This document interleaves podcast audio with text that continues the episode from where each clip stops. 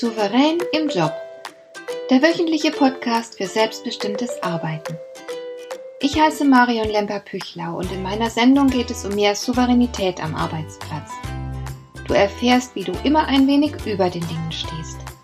So kannst du deine Ziele erreichen, du bewahrst dir deine Selbstachtung und du ziehst mehr Befriedigung aus deiner Arbeit, obwohl all dem häufig so viel entgegensteht. Finde heraus, wie dir die Arbeit jeden Tag Freude macht.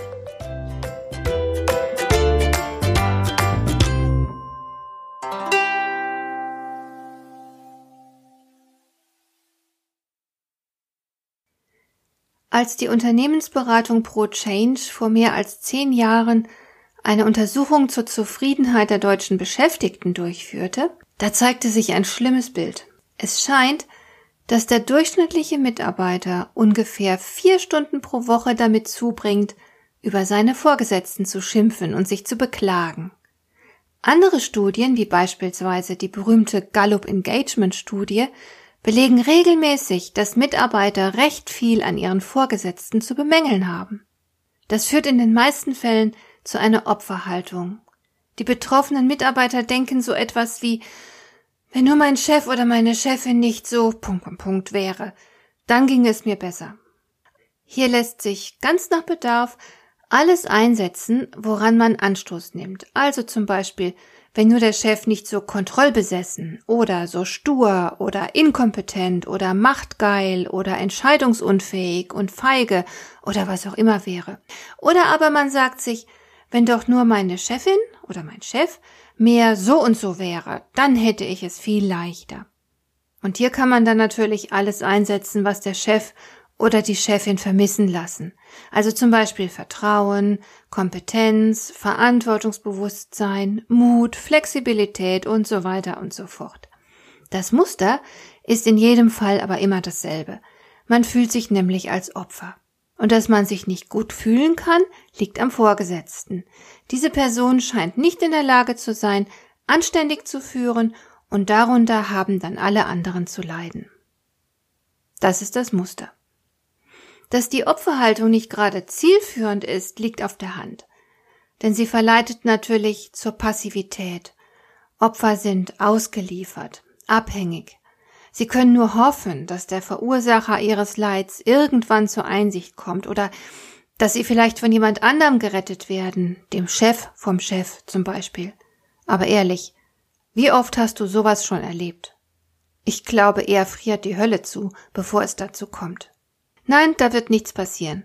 Und die Hoffnung ist vergeblich. Die Opferrolle ist also keine gute Empfehlung, denn die damit verbundene Passivität wird das Elend und die Unzufriedenheit bloß zementieren. Das kann's nicht sein. Du brauchst etwas anderes. Und hier habe ich eine klare Empfehlung für dich. Du bist unzufrieden mit deinem Vorgesetzten? Mach was draus. Nutze die Defizite von Führungskräften für deine eigene Entwicklung. Du kannst im Grunde jeden Menschen zum Lehrmeister machen. Warum also nicht auch deine Führungskraft? Die Schwächen von Vorgesetzten können ganz hervorragende Möglichkeiten zum Lernen bieten. Wenn du souverän bist, dann wirst du nicht automatisch zum Opfer, nur weil jemand anders sich unangemessen verhält. Du machst vielmehr etwas aus der Situation. Ich hatte ja schon in Folge 001 darüber gesprochen, dass Souveränität und Opferhaltung unvereinbar sind. Also verschwende keine Zeit damit, dich über Vorgesetzte zu beklagen oder über sonst jemanden, sondern überlege dir, wie du die Defizite der anderen für dich nutzen kannst. Denn das ist möglich.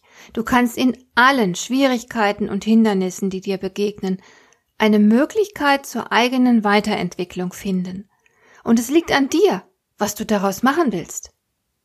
Das klingt jetzt vielleicht provokativ, aber im Grunde könntest du jede Unzulänglichkeit deines Chefs als Chance für dich begreifen und davon profitieren. Denn es gibt eine Gesetzmäßigkeit im Leben, die den wenigsten Menschen wirklich bewusst ist und die deshalb auch viel zu wenig beachtet und genutzt wird. Diese Gesetzmäßigkeit lautet, du kannst immer entscheiden, ob du die Dinge für oder gegen dich arbeiten lässt. Wenn du dich also über deinen Chef bzw. deine Chefin beklagen würdest, dann hieße das, du lässt den Chef bzw. die Chefin gegen dich arbeiten. Du machst dich selbst hilflos. Du könntest aber ebenso gut entscheiden, dass du die betreffende Situation für dich nutzen willst. Ich mache mal ein paar Beispiele, damit du dir besser vorstellen kannst, was ich genau meine. Also, viele Mitarbeiter leiden beispielsweise darunter, dass sie keine Wertschätzung erfahren. Natürlich ist es frustrierend, klar, wenn man entweder überhaupt keine Rückmeldung von seinen Vorgesetzten erhält oder bloß in Form von negativer Kritik. Andererseits darf die Wertschätzung anderer Menschen, egal welcher, ob Chef oder Partner, Freundin oder Kollege oder sonst einer Person, natürlich grundsätzlich nicht zu viel Gewicht bekommen. Denn was dein Gegenüber meint, entspringt ja immer bloß dessen subjektiver Sichtweise. Der andere ist auch nicht unbedingt schlauer als du, und es ist keineswegs gesagt, dass er mit seinem negativen Feedback etwas Zutreffendes sagt. Darum ist es nun ganz und gar nicht empfehlenswert, Rückmeldung prinzipiell für bare Münze zu nehmen. Du solltest weder Lob noch Tadel allzu ernst nehmen.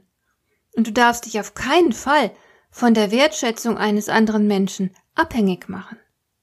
Wenn du also die Wertschätzung deines Chefs vermisst, kann das ein Anlass sein, deine eigenen Wertmaßstäbe ernster zu nehmen und dich fortan unabhängiger vom Urteil anderer zu machen. Immanuel Kant hat geschrieben, der Gerichtshof ist im Innern des Menschen aufgeschlagen. Wenn du also selbst entscheidest, was deine Arbeit wert ist, dann wirst du nur stärker und selbstbewusster. Und das ist doch etwas ziemlich Gutes. Also warte nie auf den Applaus. Du kannst ihn natürlich genießen, wenn er kommt. Aber viel wichtiger ist deine eigene Meinung über dich. Oder anderes Beispiel. Es gibt Mitarbeiter, die ihre Chefs für unfähig halten. Es kann natürlich frustrierend sein, wenn man sich auf seinen Vorgesetzten nicht verlassen kann, weil er inkompetent ist. Andererseits bringt es auch nichts, sich zu wünschen, man hätte einen kompetenteren Chef. Da ist es doch viel besser, ihm, so gut man kann, unter die Arme zu greifen und ihn zu unterstützen. Natürlich ist das nicht dein Job und es wird vermutlich auch anstrengend sein, aber andererseits bieten sich dadurch auch Chancen, denn du könntest auf diese Weise selbst etwas dazulernen und neue Erfahrungen machen. Oder noch ein Beispiel. Tatsächlich verhalten sich ja viele Führungskräfte im Umgang mit Menschen oft ungeschickt. Der Manager Papst und von mir sehr geschätzte Reinhard Sprenger schreibt irgendwo sogar, nichts demotiviert so gründlich wie die soziale Inkompetenz des unmittelbar Vorgesetzten. Das ist nicht schwer nachzuvollziehen. Andererseits, willst du dir wirklich deine Motivation von solch einem Menschen kaputt machen lassen? Ich glaube, es wäre keine gute Idee, solch einem Trampeltier derart viel Macht zu geben. Wie wäre es, wenn du stattdessen daran arbeitest, herauszufinden, wie dein sozial inkompetenter Chef am besten zu lenken ist? Wie du mit ihm umgehen musst, damit er funktioniert? Ich selbst bin ja sogar der Überzeugung, dass man im schlimmsten Fall mit einem Psychopathen zusammenarbeiten kann, wenn man erst mal verstanden hat, wie er tickt. Jeder sozial ungeschickte Chef kann dir indirekt helfen, deine eigene soziale Kompetenz zu verbessern. Und noch ein Beispiel. Natürlich verhilft dir jeder Chef, mit dem du unzufrieden bist, zu größerer Selbstkenntnis. Denn es gibt natürlich Gründe dafür, dass du unter deinem Chef leidest. Vermutlich wird nicht jeder im Team gleichermaßen unzufrieden mit diesem Chef sein. Warum also geht es ausgerechnet dir so schlecht mit diesem Menschen? Es mag ja außer Zweifel stehen, dass er kein guter Chef ist, aber warum leidest du so darunter? Gerade das, was uns so zu schaffen macht, ist besonders interessant.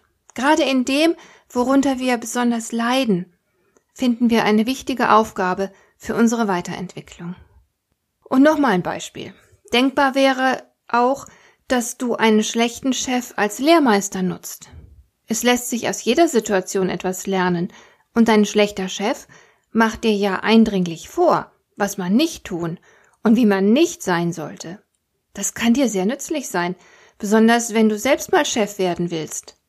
Ich für meine Person habe tatsächlich für meine Beratungstätigkeit unglaublich viele wertvolle Lektionen gelernt, weil ich schlechte Berater beobachtet habe. Also ein schlechter Chef kann auf unterschiedlichste Weise für deine persönliche Entwicklung nützlich sein. Wie gesagt, du kannst entscheiden, dass die Situation für dich arbeiten soll. Und wenn der nächste Schritt vielleicht auch darin besteht, dass du dich zur Kündigung entscheidest und etwas Neues beginnst. Letzten Endes kannst du dir jede beliebige Situation zunutze machen, wenn du nur willst. Und ich sag's einfach nochmal, weil es so wahr ist. Du entscheidest immer selbst, ob du die Dinge für oder gegen dich arbeiten lassen willst. Auch wenn du natürlich nicht die Macht hast, jede Situation nach eigenem Gutdünken zu gestalten, so hast du es immerhin in der Hand, wie du damit umgehst. Dir gefällt dieser Podcast? Dann bewerte ihn doch mit einer Sternebewertung und Rezension in iTunes. Das hilft einerseits, diese Sendung noch weiter zu verbessern und andererseits, sie für andere Interessierte noch sichtbarer zu machen. Besuche auch meine Webseite lemper-büchlau.com. Dort findest du ein paar nützliche und kostenlose Downloads, die dir weitere Anregungen für deine Arbeit liefern. Das war die heutige Ausgabe von Souverän im Job. Schön, dass du zugehört hast. Ich wünsche dir viel Spaß und Erfolg bei der Gestaltung deiner Arbeit.